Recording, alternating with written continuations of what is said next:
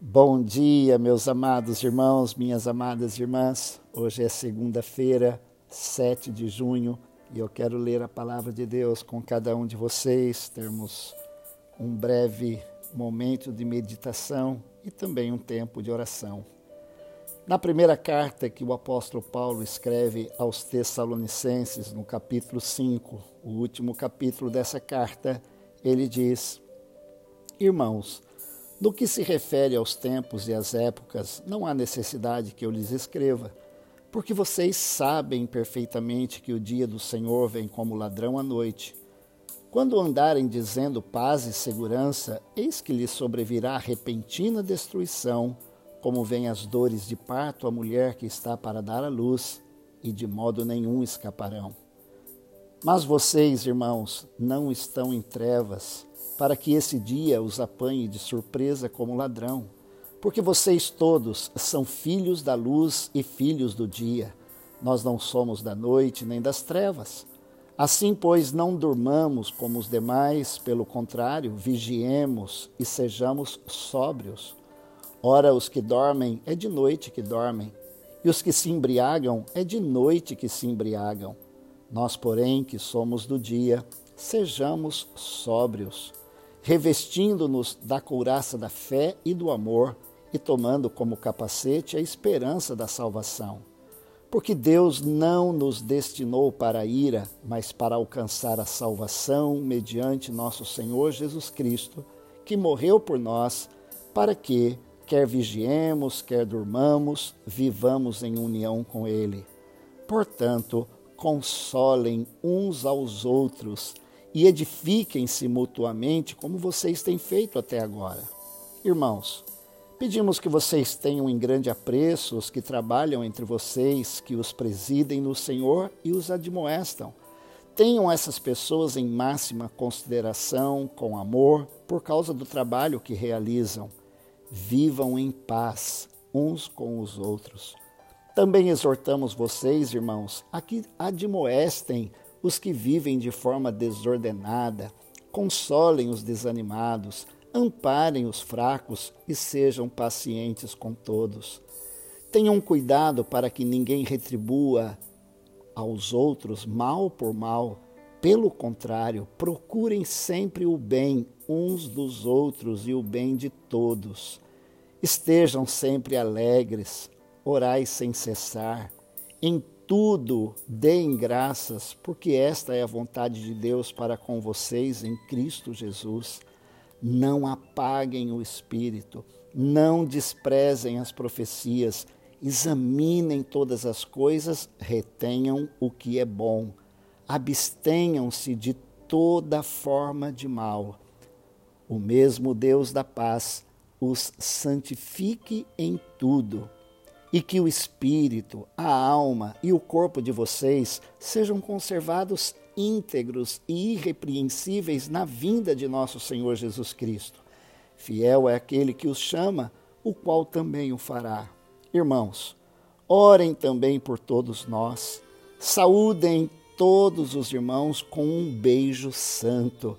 Peço com insistência, em nome do Senhor, que esta carta seja lida para todos os irmãos. A graça de nosso Senhor Jesus Cristo esteja com vocês. Meus irmãos, que bela carta escrita para uma bela igreja, a igreja de Tessalônica. Logo no início, o apóstolo Paulo, ele louva a Deus, ele diz: "Nós sempre damos graças a Deus por vocês, fazendo menção em nossas orações e sem cessar lembrando-nos diante do nosso Deus a operosidade da vossa fé, a dedicação do vosso amor e a firmeza da esperança que vocês, vocês têm em Cristo Jesus. Sem dúvida, é uma das igrejas que o apóstolo Paulo elogia pela conduta daqueles irmãos, mas era uma igreja que precisava, como toda igreja precisa, todos nós precisamos, de orientações. E Paulo, quando encerra a carta, ele diz: Irmãos, no que se refere às épocas, não há necessidade que eu lhes escreva, porque vocês sabem perfeitamente que o dia do Senhor, ou seja, a volta de Jesus, vai acontecer de forma repentina. Já naqueles dias havia especulação quanto a esse assunto, como hoje as pessoas dizem, pastor, será que nós estamos, está perto de Jesus voltar? Olha, irmãos, eu creio que Jesus volta logo. Eu gostaria que ele voltasse hoje. Aliás, ainda pequeno, eu ouvi meu pai dizendo que nós deveríamos viver hoje como se Jesus voltasse amanhã. Eu ouvi isso há 50 anos atrás e entreguei minha vida para Jesus. Eu quero servir Jesus. Eu não sei quanto tempo eu terei de vida, ou você terá, e eu não sei quanto tempo ainda vai levar para Jesus voltar, mas eu creio que ele vai voltar. E o que o apóstolo Paulo diz aqui, de mais importante, irmãos, é que não importa o dia que ele volte, mas que ele não nos apanhe de surpresa.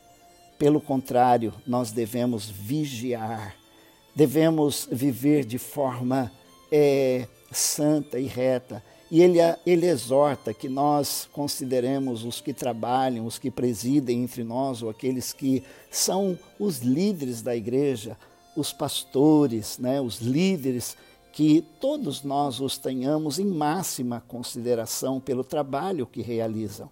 Mas Paulo diz: vivam em paz uns com os outros. Admoestem aqueles que vivem de forma desordenada, consolem os desanimados, amparem os fracos e sejam pacientes com todos. Meus irmãos, é dessa forma que nós devemos viver. O apóstolo diz que nessa espera é, da volta de Jesus, nós devemos viver em consagração, não apagar o Espírito.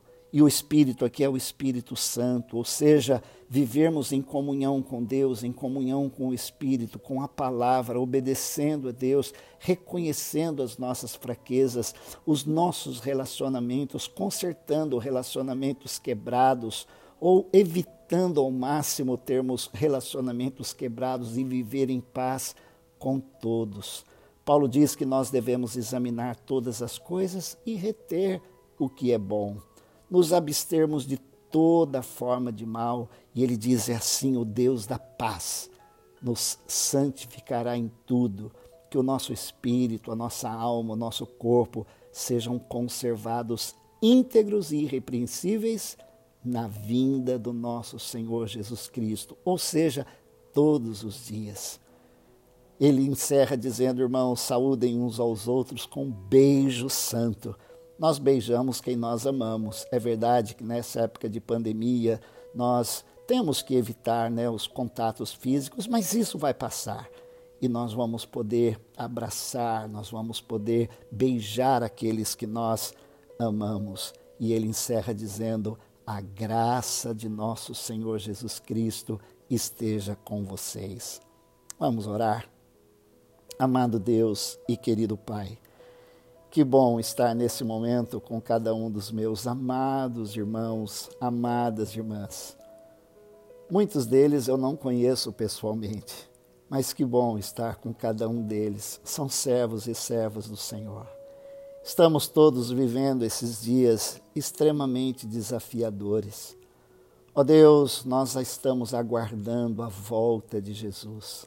Nós estamos aguardando um novo céu e uma nova terra onde habita a justiça.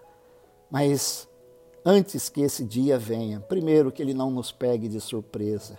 Nós queremos viver hoje, como se Jesus voltasse amanhã então, dá-nos a tua graça para viver em paz uns com os outros, cheios do teu espírito, cheios da tua graça, do amor do Senhor. Perdoa-nos, ó Deus, pelas nossas falhas e fraquezas e nos ajude também a abençoar os nossos irmãos.